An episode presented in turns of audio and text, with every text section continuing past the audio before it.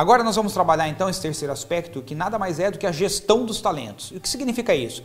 Primeiro, nós temos que saber reconhecer quem são os talentos dentro da organização. E o que é um talento, Gilberto? É uma pessoa que tem um desempenho acima da média e um potencial para desempenhar em coisas com nível de complexidade ainda maior. O que significa isso? A pessoa entrega o que ela precisa fazer com muita tranquilidade, muito bem feito e sobra ainda dentro da capacidade que ela tem para ela fazer mais.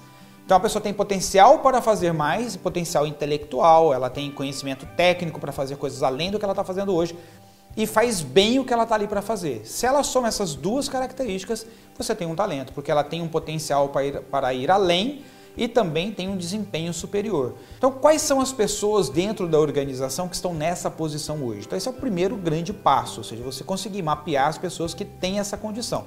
Segundo aspecto é a nossa política para essas pessoas, ou seja, o que nós vamos propor para essas pessoas, como é que eu vou manter esses talentos especiais aqui dentro.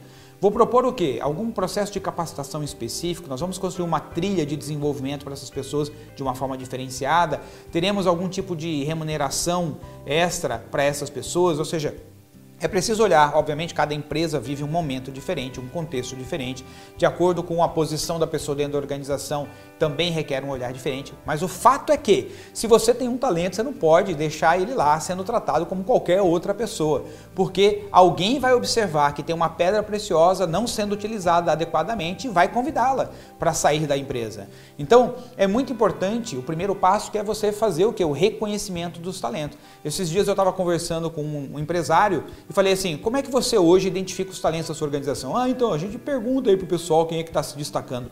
Não é sobre quem está se destacando, é qual é o método racional que você usa para verificar se o desempenho está acima da média e se a pessoa tem preparo intelectual, emocional para fazer coisas com nível de complexidade maior do que ela faz hoje. É preciso criar mecanismos para isso. Existem hoje algumas ferramentas de gestão de recursos humanos que ajudam você fazer um diagnóstico mais preciso nessa direção. É importante você conhecê-las para poder aplicar isso devidamente com a sua equipe. E aí você tem um embasamento real para falar assim: ó, esta pessoa é um talento. E em cima disso, criar a política de como é que nós vamos tratar os talentos dentro da nossa organização. E aí, como eu já falei, as políticas podem variar entre ter uma trilha diferenciada, uma capacitação especial para essas pessoas, algum tipo de reconhecimento, quer seja financeiro ou de benefícios para essas pessoas, de modo que você possa garantir que os seus principais talentos, as pedras preciosas da sua organização continuem contigo. Porque é, primeiro, dá muito trabalho encontrá-los, e aí uma vez que você encontra, é, perder por falta de cuidado é um desperdício tremendo, não é verdade? Então, Empresas que sabem cuidar dos seus talentos, sabem fazer gestão dos seus talentos, naturalmente criam uma cultura de desempenho extraordinário. Então vamos rever aqui as, os três aspectos iniciais. O primeiro, você ter uma abordagem incrível para atrair talentos para sua organização. Vá lá no vídeo 1, quando eu falo sobre, no vídeo, desculpe, na dica 1, que é o vídeo 2, dica 1, onde eu falo sobre os principais aspectos a serem cuidados, o que você pode fazer na prática para ser um atrator de talentos.